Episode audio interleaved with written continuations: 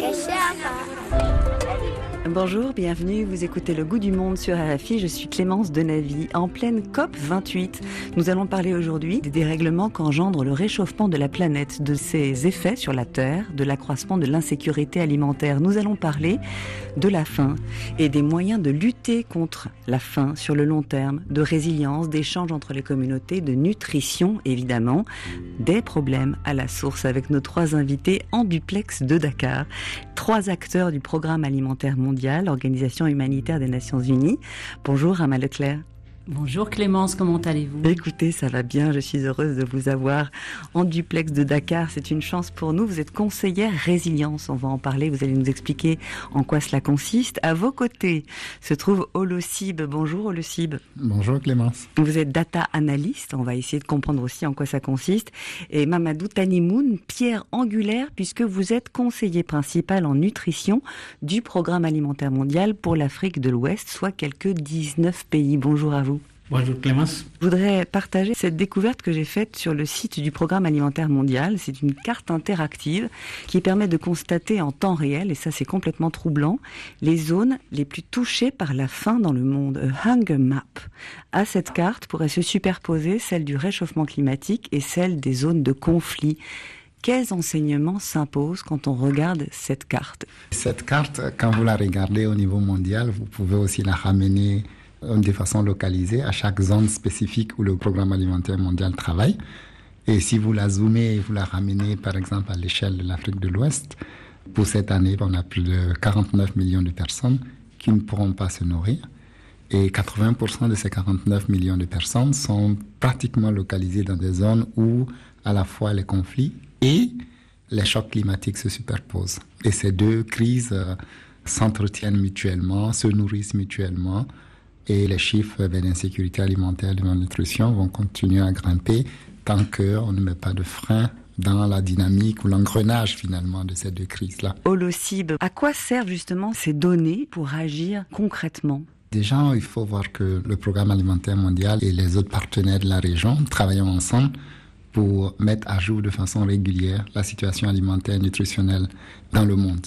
Et ces données sont à la fois des données de production agricole, climatique, des données sur la pluviométrie, sur euh, l'insécurité alimentaire. C'est une somme de données qui sont collectées de façon régulière, mises ensemble pour comprendre la situation alimentaire et nutritionnelle des populations et du coup de pouvoir cibler les zones géographiques pour qui l'aide humanitaire et alimentaire en particulier est important et aussi cibler les populations qu'il faut absolument toucher parce que sans cette aide, beaucoup de ces populations ne pourront pas se nourrir toutes seules et pour les couches les plus fragiles comme les femmes, les enfants, on craint toujours le pire quand il y a les crises alimentaires. Mamadou Tanimoun, vous vous servez justement de ces données pour pouvoir mieux cibler encore cette aide nutritionnelle qui est apportée aux populations oui, les données constituent une première base euh, pour nous orienter géographiquement. Mais à côté de ça, en fait, on utilise d'autres données, comme les données des enquêtes nutritionnelles, les données du marché, pour essayer de mieux cerner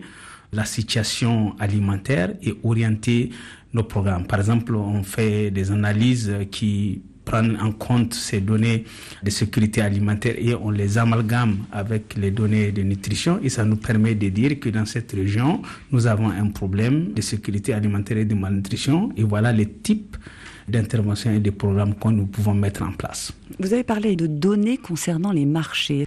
En quoi elles consistent et à quoi est-ce qu'elles vous servent? Alors, les données des marchés, elles sont très importantes parce que pour avoir une alimentation équilibrée, il faut bien manger des produits qui sont diversifiés. Les données des marchés nous aident à comprendre comment les prix de ces denrées alimentaires qui sont importantes pour la nutrition se comportent.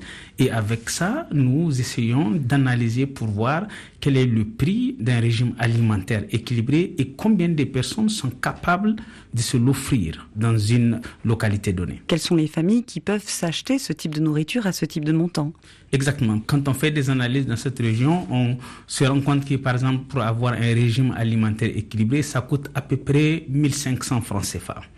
Alors, si on regarde aussi la tendance de ce que les ménages utilisent pour acheter la nourriture, on se rend compte que dans les pays où on a fait cette étude dans la région, 54% des ménages ne peuvent pas se permettre d'acheter un régime alimentaire équilibré. Quel type d'aide on va apporter? On a fait des études dans la région qui ont montré qu'en général, sur les cinq groupes alimentaires qui sont recommandés pour être consommés au minimum par jour pour espérer une diversité alimentaire qui permettrait d'avoir accès aux nutriments, seulement 18% de la population dans cette région ouest-africaine, en se basant sur les enfants, est capable de les consommer ça montre qu'il y a un malaise énorme en termes de l'accès à la diversité alimentaire des populations dans notre région. Rama Leclerc, résilience. Qu'est-ce que veut dire résilience? Et en quoi justement elle est fondamentale aujourd'hui pour apporter une aide bien concrète aux populations du Sahel notamment? Merci Clémence pour cette question. Alors résilience, tout d'abord, il faut savoir que ça vient du terme latin résilire qui veut dire rebondir. Donc dans ce terme-là, on comprend bien qu'à travers la résilience, quand on veut atteindre la résilience des communautés, des populations vulnérables, on souhaite les appuyer afin qu'elles puissent faire face à un choc et qu'elles puissent rebondir, qu'elles puissent absorber le choc, s'adapter au choc et éventuellement se transformer. Dans la région, évidemment, donc on a ces chocs liés notamment au changement climatique, on a cette insécurité alimentaire, et donc à travers notre programme intégré de résilience, on essaye justement d'apporter un soutien à ces populations pour qu'elles redeviennent souveraines et un petit peu assurer euh, leur développement sur place. On est dans un contexte bien particulier au Sahel avec une végétation aride, semi-aride. Comment est-ce qu'on fait Comment est-ce qu'on se mobilise? Est-ce que c'est l'adaptation aux effets du réchauffement climatique qui est urgent?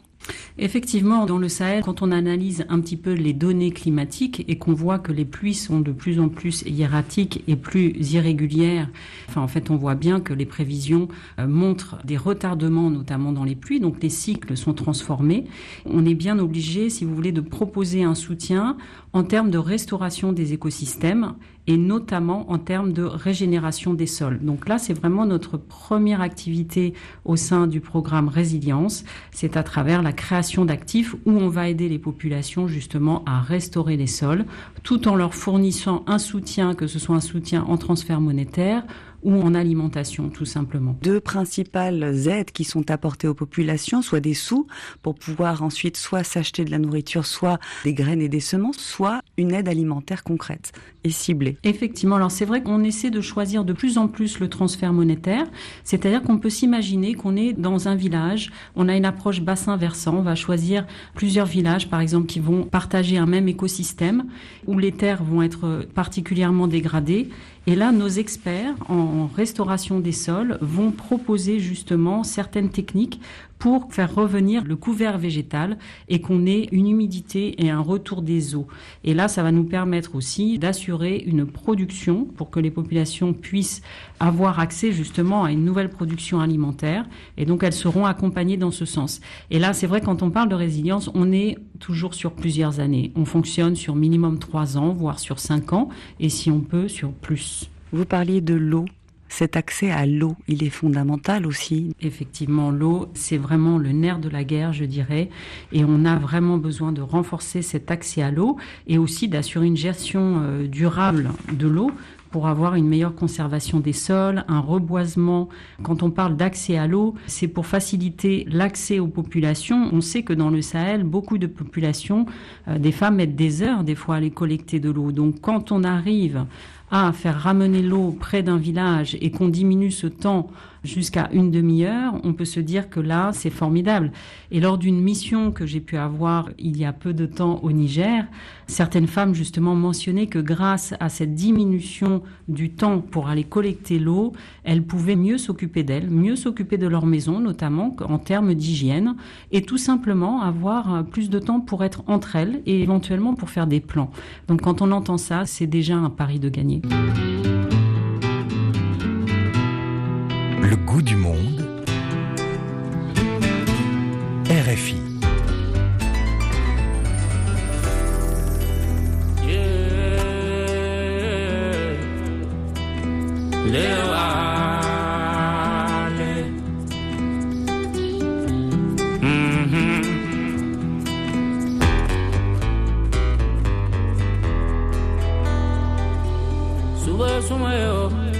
Yulai bagaja kalol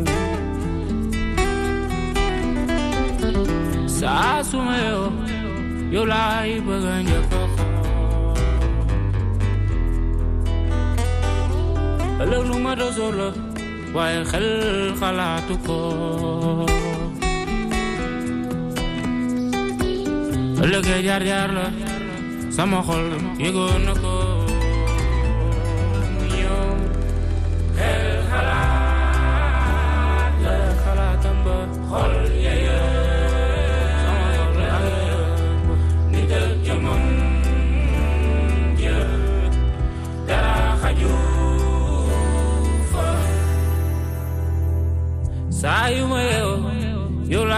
bëgg a njëkk a xool su ma yeew yow laa bëgg a njëkk a xool fajar su ma yeew yow laa bëgg jàkkaarloo dëgg naa la guddi fanaane yaakaar yow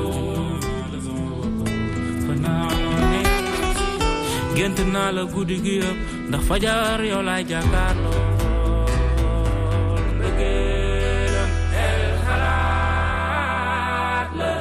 H-Best sur RFI, merci d'écouter Le Goût du Monde. Je vais vous laisser Rama, qui avait choisi cette chanson, prononcer le titre de cette chanson, s'il vous plaît. Clémence, est-ce que vous allez pouvoir le faire pour moi? Parce que- Réla Rérol. Euh, pour la petite histoire, rôle, euh, ça veut dire le cœur en fait. hein. Quand on dit ça, ma rôle en Wolof, c'est mon cœur. Donc c'est vraiment une histoire de cœur, une histoire d'amour. Euh, et et c'est très important aussi pour toutes les activités qu'on met en place. Tout à fait, Rama Leclerc, spécialiste résilience pour le programme alimentaire mondial, avec elle, Olosib, data analyst, et Mamadou Tanimoun, nutritionniste. J'aime bien dire de vous que vous êtes une pierre angulaire parce que on a vraiment une approche au programme alimentaire mondial transversale de toutes ces spécialités qui nous amène à avoir le plan le plus efficace pour lutter contre la faim et rétablir la paix. Olosib, quand nous avons échangé pour préparer cette émission, nous avons parlé de l'eau, de cette eau qui inonde les espaces, de cette sécheresse et de ces saisons qui se décalent et qui sont, parce qu'elles se décalent, et c'est ce que vous avez pu observer, ça crée des conflits, ça crée des tensions à nouveau et encore. Et ça, c'est des effets du réchauffement climatique. Ben oui, mais c'est les effets euh, concrets, quotidiens euh, qui sont observés des réchauffements climatiques. Euh, si vous prenez euh, le Sahel ou l'Afrique de l'Ouest en général, ce qu'on constate de plus en plus, c'est ce caractère euh, qu'on appelle toujours dans notre jargon de mauvaise distribution spatio-temporelle des pluies, donc une mauvaise distribution dans l'espace et dans le temps. Ça veut dire soit des pluies viennent plus tôt et puis elles s'arrêtent avec de très longues séquences sèches, des périodes sèches, soit elles viennent tard et puis elles s'arrêtent plus tôt. Et tous ces changements, finalement, les paysans ne sont pas préparés à faire face. Les systèmes d'encadrement nationaux ne sont pas suffisamment fonctionnels pour pouvoir aider les paysans à prévoir. Les semences ne sont pas toujours disponibles et ne sont pas toujours adaptées pour faire face à ces changements, à ces sécheresses qui sont de plus en plus longues, ou l'effet inverse, euh, les pluies qui viennent subitement sur des très courtes périodes et là on aboutit à des inondations et vous voyez tous les bassins des fleuves euh, de la région de l'Afrique de l'Ouest, que ce soit le fleuve Niger, le fleuve Gambie, tous les grands fleuves sont toujours des fleuves euh, où euh, on a ces problèmes réguliers d'inondation. Tout ça, bien sûr, alimente les conflits. C'est d'abord dans la région des conflits autour de ressources. Et les deux ressources les plus précieuses pour les populations rurales, c'est la terre et c'est l'eau. Et donc, tant que euh, les populations rurales n'ont pas un accès suffisant à ces deux facteurs, il y aura plus de conflits et ces conflits ben, se nourrissent entre elles. Donc vous voyez bien qu'il y a vraiment un enchaînement, une relation de cause à effet en fait entre ces conflits qui sont elles-mêmes des conséquences directes des changements climatiques. Et une perturbation aussi des habitudes, parce que quand on pense aux nomades qui élèvent des animaux et qui ont besoin d'emmener leurs animaux euh, dans un pays puis un autre, ils arrivent à des périodes comme les temps de soudure sont perturbés par le climat, ça crée encore davantage de tensions. Alors, il est vrai que dans ce qu'on appelle les zones arides, il y a un certain nombre de comportements de la situation alimentaire et nutritionnelle qui se distinguent des autres zones par la nature des défis, que ce soit des problèmes d'inondation ou des problèmes de sécheresse ou tout simplement les problèmes d'irrégularité des pluies. Les productions agricoles et la diversité qui s'ensuit n'est pas optimale.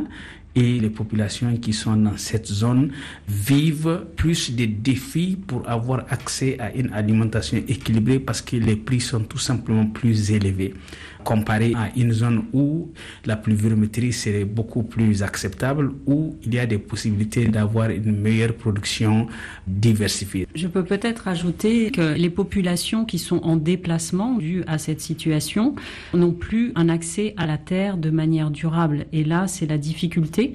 Ça crée en plus du conflit, mais c'est vrai qu'elles n'ont pas ce moyen de production. Et là, c'est vraiment une difficulté. C'est pourquoi, dans certains partis, notamment Burkina, Niger, mais en tout cas au niveau du programme résilience dans les pays euh, du G5 Sahel, donc Mauritanie, Burkina, Niger, euh, Mali et Tchad, quand on fait les interventions au niveau de la restauration des terres ou qu'on met en place un périmètre maraîcher, on va toujours prendre en compte les populations locales et les populations déplacées de manière égale. Et ça, ça nous permet justement d'avoir une approche participative, mais aussi qui va générer la cohésion sociale. Parce que des populations qui sont déplacées, qui ne parlent pas forcément la même langue ethnique, même si elles ont été accueillies dans un village, ce n'est pas évident pour elles de s'intégrer. À partir du moment où on va leur donner ce moyen de production, tout en favorisant aussi la population haute, c'est-à-dire que tout le monde sera sur le même pied d'égalité, ça crée de la cohésion sociale et on en a vraiment besoin dans la région. C'est aussi le, point de ce qu'on appelle, euh, je trouve que c'est important, ce, concept de transhumance apaisée, de pastoralisme apaisé dans la région, sachant qu'on est dans une région où quasiment la moitié de la population vit des deux activités. Euh, un agriculteur qui fait que de l'agriculture en milieu rural dans cette région ne peut pas survivre. Il faut qu'il ait un peu d'élevage. Un éleveur qui fait que l'élevage dans la région ne peut pas survivre. Il faut qu'il ait un peu d'agriculture. Donc finalement, la transhumance telle qu'on la connaissait dans cette région, mais à travers la contribution des programmes que le PAM et d'autres acteurs mènent, doit conduire à cette transhumance beaucoup plus organisée où les populations bénéficient mutuellement des avantages de la transhumance. Les agriculteurs auront accès au lait parce que les éleveurs descendent au bon moment où il n'y a pas de culture et, que les récoltes sont déjà faites dans les zones agricoles. Et donc, les agriculteurs pourront bénéficier du lait. En même temps, le bétail va pouvoir bénéficier des restes de culture. Donc, ce concept d'arriver à une transhumance apaisée est essentiel aussi pour stabiliser les conflits dans la région. En mettant aussi en commun qu'on puisse vendre ensemble les fruits de la production et enrichir, entre guillemets, sa communauté, arriver à mieux vivre C'est le cas de l'arachide. Si vous allez, par exemple, sur les cultures d'arachide aujourd'hui, dans le centre du Sénégal ou dans le sud du Burkina Faso ou dans le nord de la Côte d'Ivoire, qui sont des gros bassins arachidiers de la région, on voit de plus en plus maintenant cette euh, complémentarité où les éleveurs vont pouvoir acheter les restes de récolte des arachides qui sont les feuilles, donc qui sont maintenant de plus en plus les feuilles et quelques gousses qui restent, les petites qui restent, qui sont de plus en plus maintenant euh, finalement utilisées comme foin, qui est une importante source de revenus complémentaires pour les agriculteurs aujourd'hui. Et d'un autre côté, ben, le bétail qui arrive à cette période de l'année dans ces zones arachidières va pouvoir bénéficier de cette alimentation qui est riche, qui est nutritive, et ils vont pouvoir aussi se stabiliser et éviter plus de migration et donc moins de conflits, moins de dégâts sur les cultures le long de la transhumance. Le goût du monde. Clémence de Navy. Dans quelle mesure la reconnaissance et la place faite aux femmes est aussi fondamentale dans l'accès à la paix? En fait, dans tout ce qu'on fait, évidemment, on a la prise en compte du genre, la prise en compte des femmes pour être inclus socialement. On fera toujours tout ce qu'il faut pour que lors de nos planifications, en fait, elles soient incluses dans les discussions, même s'il faut faire des groupes à part pour pouvoir discuter avec elles et savoir ce dont elles ont besoin et ainsi mieux prioriser nos actions. Et c'est vraiment important qu'on puisse les aider à avoir plus d'accès aux moyens de production, notamment la terre, on en a parlé, c'est hyper important. Donc quand on a une activité de production agricole, production maraîchère, on va essayer de titulariser la terre pour que les femmes, en général, c'est pas de manière individuelle, ça se fera au niveau de groupement, mais pour qu'elles puissent avoir un accès sécurisé à cette terre pendant plusieurs années, elles pourront s'organiser, sachant qu'elles savent qu'elles auront des revenus qui viendront. Et si elles ont des revenus, ça leur permet de contribuer au ménage. Si elles contribuent au ménage, ça leur donne une voix. Et ça, c'est important pour qu'elles puissent s'exprimer et ça leur donne aussi plus de place au niveau des décisions au sein de la communauté, des décisions notamment qui pourraient les concerner. Donc une activité génératrice de revenus, c'est un plus grand respect au sein de la communauté, c'est un plus grand pouvoir de décision et d'élever sa voix. Donc c'est vraiment important. Mamadou Tanimoun, il est essentiel que l'alimentation de ces femmes leur soit apportée parce que c'est garantir les générations à venir. Les femmes représentent un pilier central dans la lutte contre la malnutrition intergénérationnelle. Donc si on investit chez les jeunes filles adolescentes, on leur permet d'être bien préparées à l'âge adulte avec un meilleur développement, on les permet d'être préparées pour être maman, c'est-à-dire qu'on lutte contre les mariages précoces avec euh, le fait d'insister que les filles peuvent rester beaucoup plus longtemps à l'école en les sensibilisant sur cette valeur et qu'une fois cela est fait, on continue à s'assurer que les femmes, dès les premiers mois de leur grossesse, elles reçoivent les soutiens nécessaires pour que la grossesse puisse être mieux développée et quand les femmes donc vont accoucher, elles seront encadrées pour assurer qu'elles font de l'allaitement exclusif pour les enfants dans les premiers mois. Et une fois que cela passe, on va sur le côté de l'alimentation complémentaire. Et c'est là le point le plus important où je voulais insister pour faire la connexion avec ce qu'Erama a dit. Par exemple, si je prends le cas des pays comme le Mali ou le Burkina Faso ou le Niger, nous avons l'habitude de mettre en place des programmes où on essaye de sensibiliser bien sûr les femmes sur l'importance d'une bonne alimentation, mais on les organise aussi en petits groupements pour leur donner des formations pour qu'elles apprennent à faire de la transformation des produits locaux pour compléter l'alimentation des enfants dans les premiers jours. Et ça, c'est quelque chose qui a de la valeur, c'est du terroir, ça renforce les femmes et ça leur donne une autonomisation financière.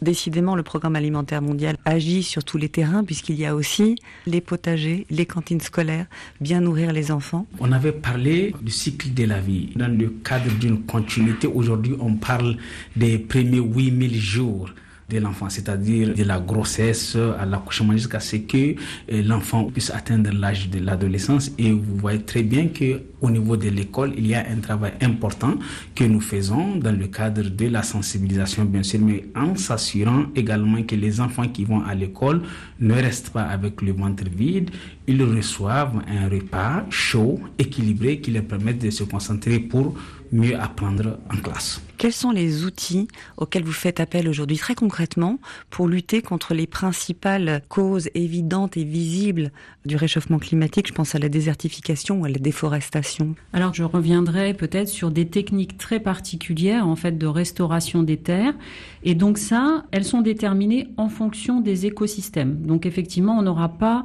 les mêmes techniques qui seront appliquées si on parle de Mauritanie ou si on parle du Tchad. Autour du bassin du lac Tchad, par exemple, on a cet écosystème qui s'appelle le pôle d'air et c'est aussi important d'assurer une restauration puisque quand on a un écosystème qui est restauré, bien sûr, c'est des moyens de production qui sont là, c'est un accès à l'eau qui est plus serein, qui est plus durable et puis avec des productions qui peuvent aller autour. Dans certains endroits, si on va de l'autre côté, par exemple au niveau de la Mauritanie, ça peut être la restauration d'un oasis et autour de l'oasis, avoir des cultures justement que les personnes ont l'habitude de faire. Et ça, ça permet d'assurer l'accès à l'alimentation, mais aussi à des revenus. Donc c'est vraiment en fonction des ሲሆን Au niveau du Niger, on a, euh, j'aimerais tant vous montrer une, une photo euh, avec toutes les demi-lunes qu'on a pu faire. Donc c'est une technique traditionnelle et c'est vraiment en forme de demi-lune. Donc imaginez en fait un espèce d'œil avec le sourcil qui est le rebord et l'œil serait le trou et ça permet de faire revenir euh, l'humidité, d'éviter le ruissellement des eaux et de régénérer en fait ces terres. Alors ces demi-lunes sont à objectifs différents, ça peut être des demi-lunes pastorales notamment si on veut avoir du fourrage en fait pour les animaux, mais ça peut être aussi à des fins de culture et on peut même y planter des arbres. Donc c'est une multifonction euh, qui est très intéressante et donc on a enseigné aux populations, les services techniques aussi sont avec nous derrière pour pouvoir multiplier en fait ces techniques-là. Et grâce à toutes ces techniques, Clémence, jusqu'à présent en fait depuis 2018, on a réussi quand même à restaurer plus de 280 000 hectares de terre Et ça, c'est l'équivalent de au moins 392 000 de terrains de football. Alors, c'est pas rien. On y croit. C'est pour ça qu'on continue avec euh, cet enthousiasme sur ces techniques qui sont en plus des techniques euh, vernaculaires. Donc, euh, c'est ça qui est intéressant. On arrive déjà à la fin de cette émission. Je vais vous laisser à, à chacun de vous la parole pour lancer peut-être un message. Donner peut-être trois, quatre chiffres qui permettront à tout le monde de comprendre les difficultés et les challenges que nous avons et aussi les opportunités. Le premier, c'est qu'on s'attend à ce qu'on ait 49 millions de personnes pour l'Afrique de l'Ouest, l'Afrique centrale et le Sahel qui ne pourront pas se nourrir cette année. Si vous remontez quatre ans en arrière, donc en 2020, ils étaient à 25 millions de personnes. Donc vous voyez un peu le rythme d'accélération de la problématique. Le deuxième qu'il faut voir, c'est que l'année dernière, en dépit des efforts euh, du Programme alimentaire mondial, de tous les partenaires et des gouvernements, plus de 40% des gens qui avaient besoin absolument d'avoir une assistance ne l'ont pas eu parce que les ressources pour atteindre ces personnes n'étaient pas disponibles. Et le dernier chiffre qui montre l'ampleur du problème et qui est important, c'est que même les personnes que nous arrivons à toucher, que les gouvernements avec les efforts arrivent à toucher, que les partenaires arrivent à toucher, Rarement, ces personnes, on arrive à leur donner un panier alimentaire complet.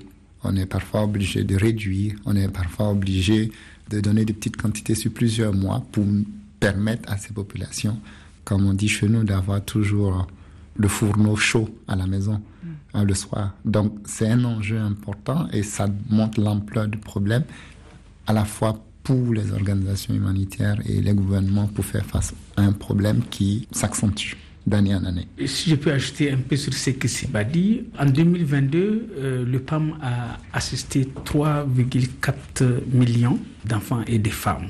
Et ces chiffres, aussi grands qu'ils puissent apparaître, ne représentent que 15 à 20% de ce qu'on devrait faire. Et tout simplement parce qu'on n'a pas assez de ressources. Je pense qu'il est inacceptable de laisser les enfants et les femmes souffrir de malnutrition alors que nous savons ce qu'il faut faire, on a les outils, on sait comment il faut répondre. Il faut travailler pour que les systèmes alimentaires dans cette région puissent délivrer des aliments qui soient nutritifs et abordables pour que les populations puissent y accéder. Le PAM est là pour accompagner le gouvernement à mieux cerner et comprendre cette situation dans chacun des pays et définir des programmes qui sont adaptés à ce contexte. Rama Je vais juste rebondir sur ce que vient de dire Tanimoun par rapport au système alimentaire, puisque notre approche résilience, vraiment, c'est une approche de résilience à travers les systèmes alimentaires. Et les gouvernements africains, ça c'est surtout le continent africain, se sont positionnés justement pour la transformation de leur système alimentaire, pour être souverains, pour pouvoir produire localement et consommer aussi ce qu'ils produisent. Et donc dans la résilience, enfin, c'est vraiment cette approche que l'on souhaite, c'est avoir des systèmes alimentaires locaux et durables qui en même temps génèrent de la richesse, c'est-à-dire il y a de la transformation et ça génère des revenus pour que les personnes aient envie de fonctionner là où elles sont, pour qu'elles n'aient pas à regarder ailleurs. Et ça, je pense que c'est fondamental parce que c'est des zones qui sont euh, pleines d'opportunités, avec une jeunesse incroyable, avec un soleil qui est là, donc la manière d'exploiter les énergies renouvelables, les réserves en eau souterraine qui sont très importantes. Il y a beaucoup d'enjeux, mais il faut continuer dans ce sens. Merci infiniment à tous les trois, Rama Leclerc, conseillère en résilience, Solocib, data analyst, et Mamadou Tanimoun, responsable nutrition au PAM. Le lien vers le site de l'organisation, y compris le lien donc pour donner, sont sur la page de l'émission.